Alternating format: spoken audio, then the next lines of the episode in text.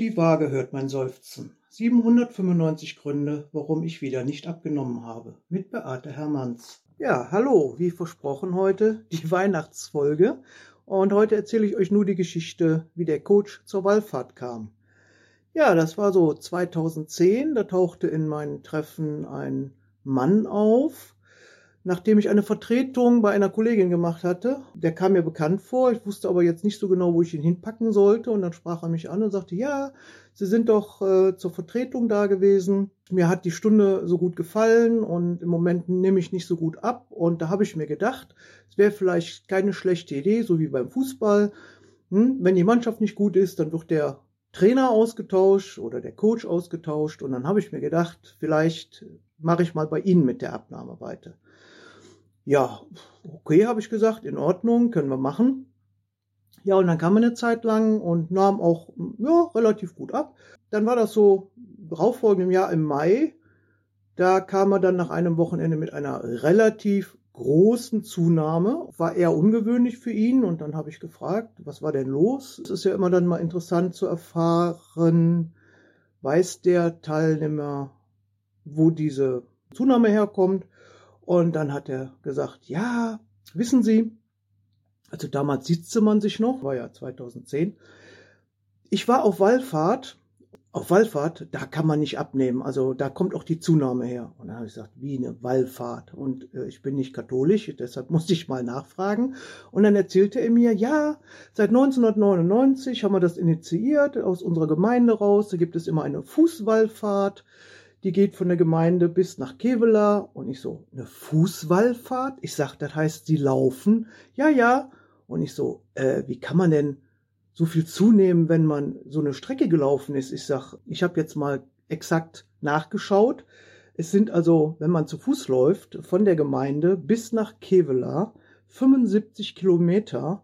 Und Google Maps sagt, Dafür läuft man 14 Stunden und 59 Minuten. Also so viel dann dazu.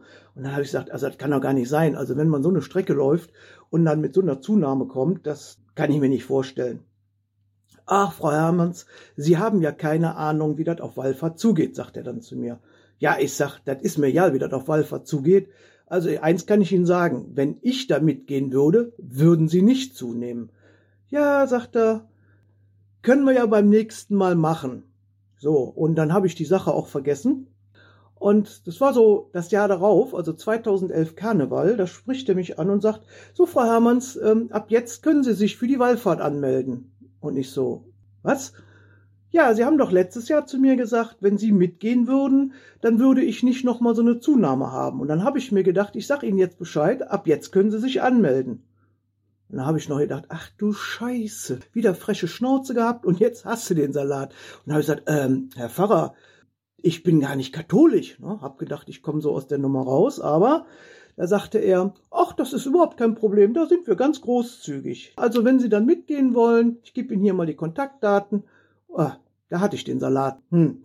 Ich denke, okay, okay, wer eine freche Schnauze hat und A sagt, der muss auch B sagen. Also habe ich gesagt, okay, bin ich diesmal dabei. Dann hatte ich noch eine sehr junge Teilnehmerin, die sagte, ach, eine Wallfahrt.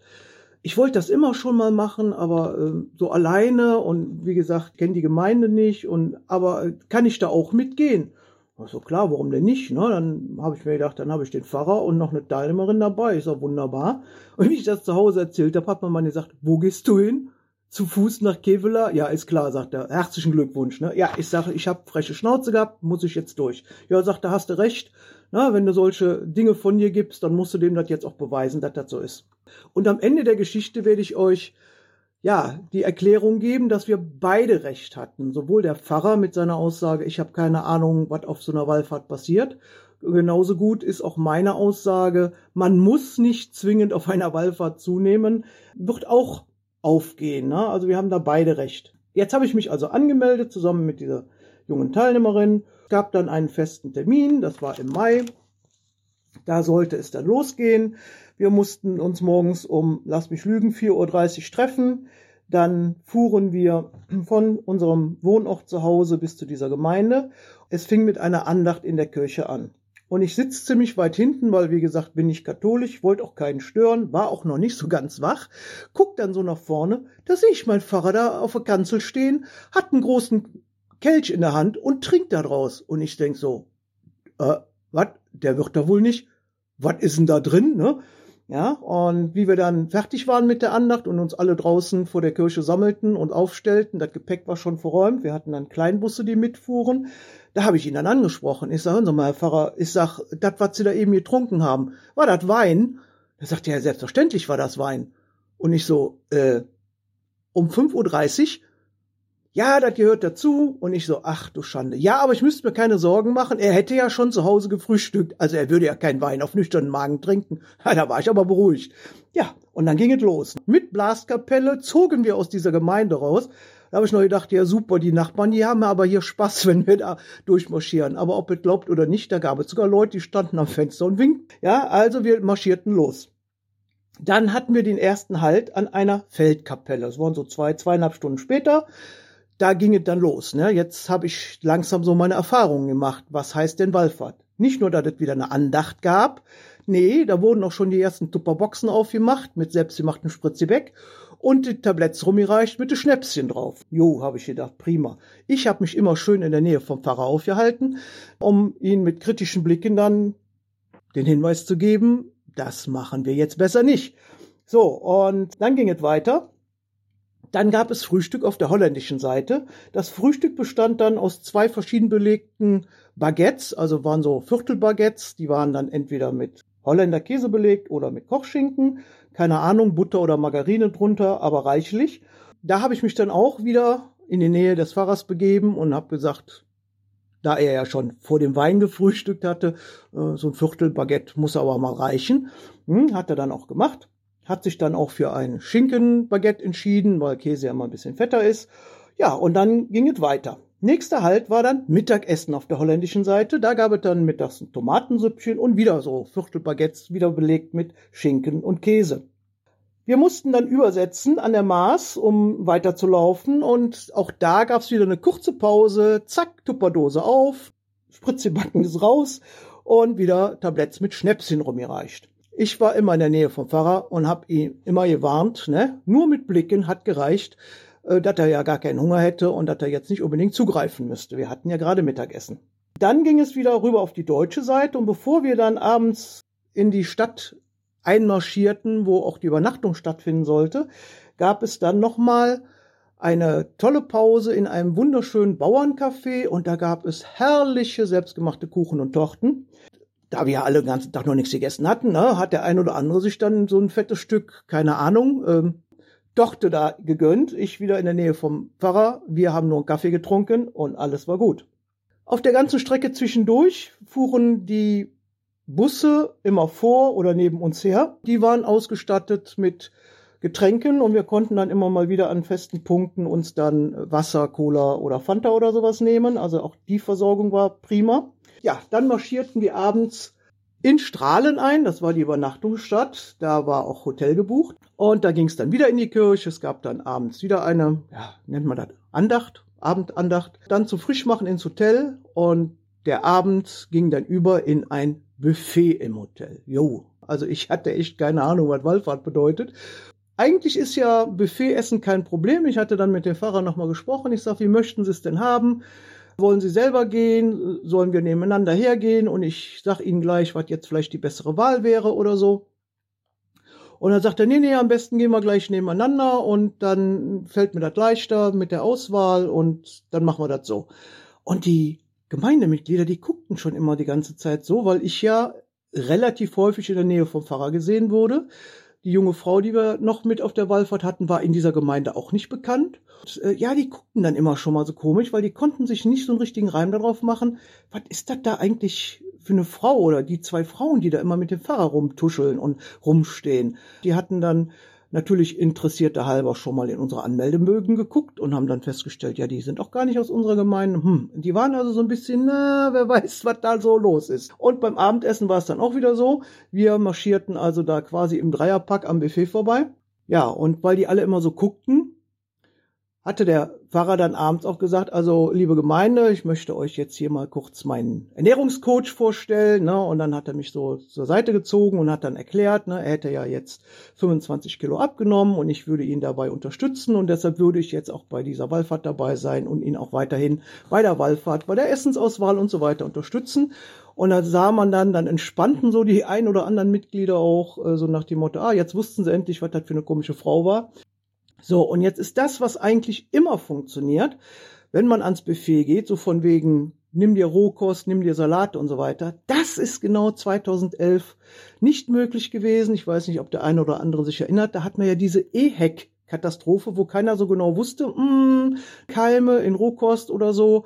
Da waren sehr viele äh, Krankheitsfälle und das Hotel hat dem natürlich Rechnung getragen und es gab überhaupt keine Rohkost. Es gab keine Gürkchen, keine Tomaten, es gab keinen frischen Salat, es gab nur gekochten Kram und eingelegten Kram. Da war so diese Idee mit, ja, wir fangen erstmal mit einem großen Salatteller an, natürlich schon mal im Eimer. Aber ich habe trotzdem mit dem Pfarrer zusammen Hühnchen, Reis, Gemüse, von der Soße dann ein bisschen weniger, also er ist gut satt geworden. Zum Nachtisch hatte ich ihm dann angeraten, er soll sich einen Espresso nehmen. Und zum Essen gibt's natürlich auch ein Gläschen Wein, aber dann ist auch Schicht im Schacht. Ja, der Pfarrer machte das auch alles wunderbar und dann ging auch relativ früh schlafen und dann kam ich so mit einigen anderen ähm, ja, Wallfahrern ins Gespräch und die sagten dann, ja, also so früh war der noch nie weg. Normalerweise trinkt der ja eine ganze Flasche Wein abends. So früh schlafen geht der auch nicht.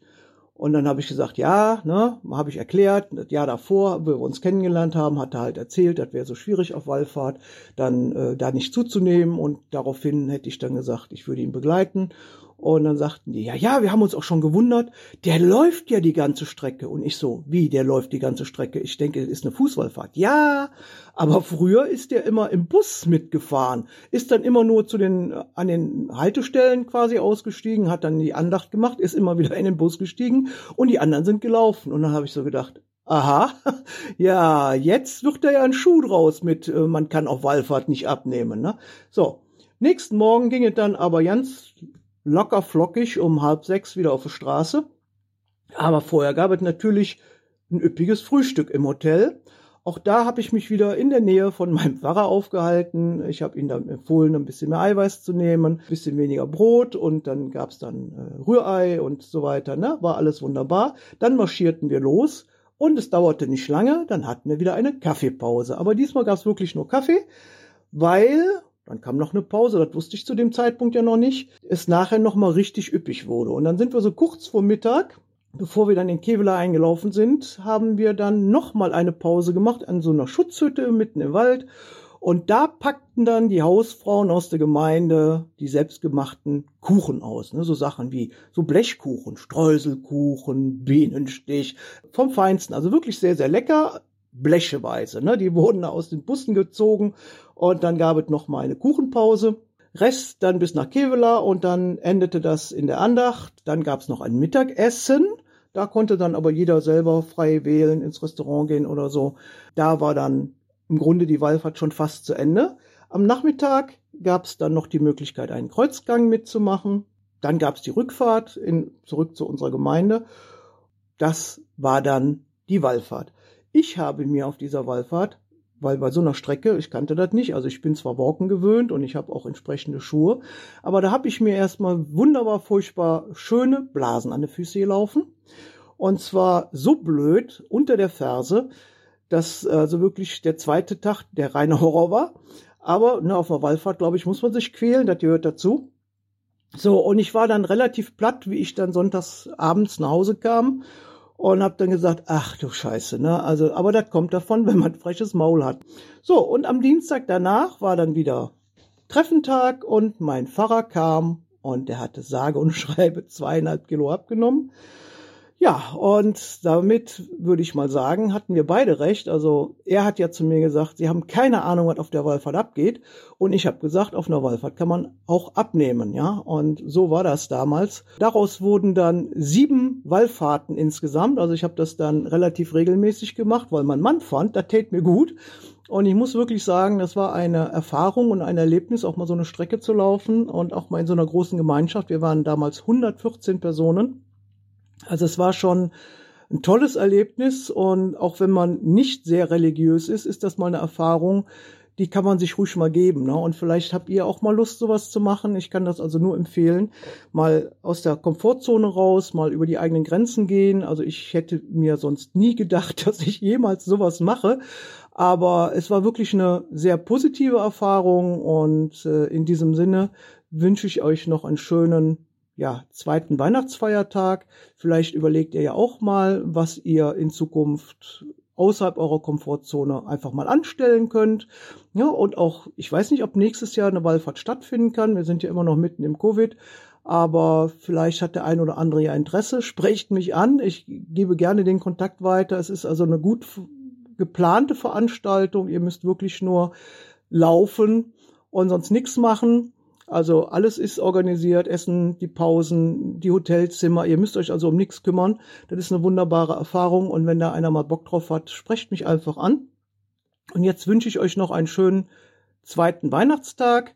Habt Spaß, seid fröhlich mit eurer Familie, ruht euch ein bisschen zwischen den Tagen aus, bevor es im Januar dann wieder mit dem Rummel losgeht. Ich wünsche euch eine schöne Woche. Bis dahin.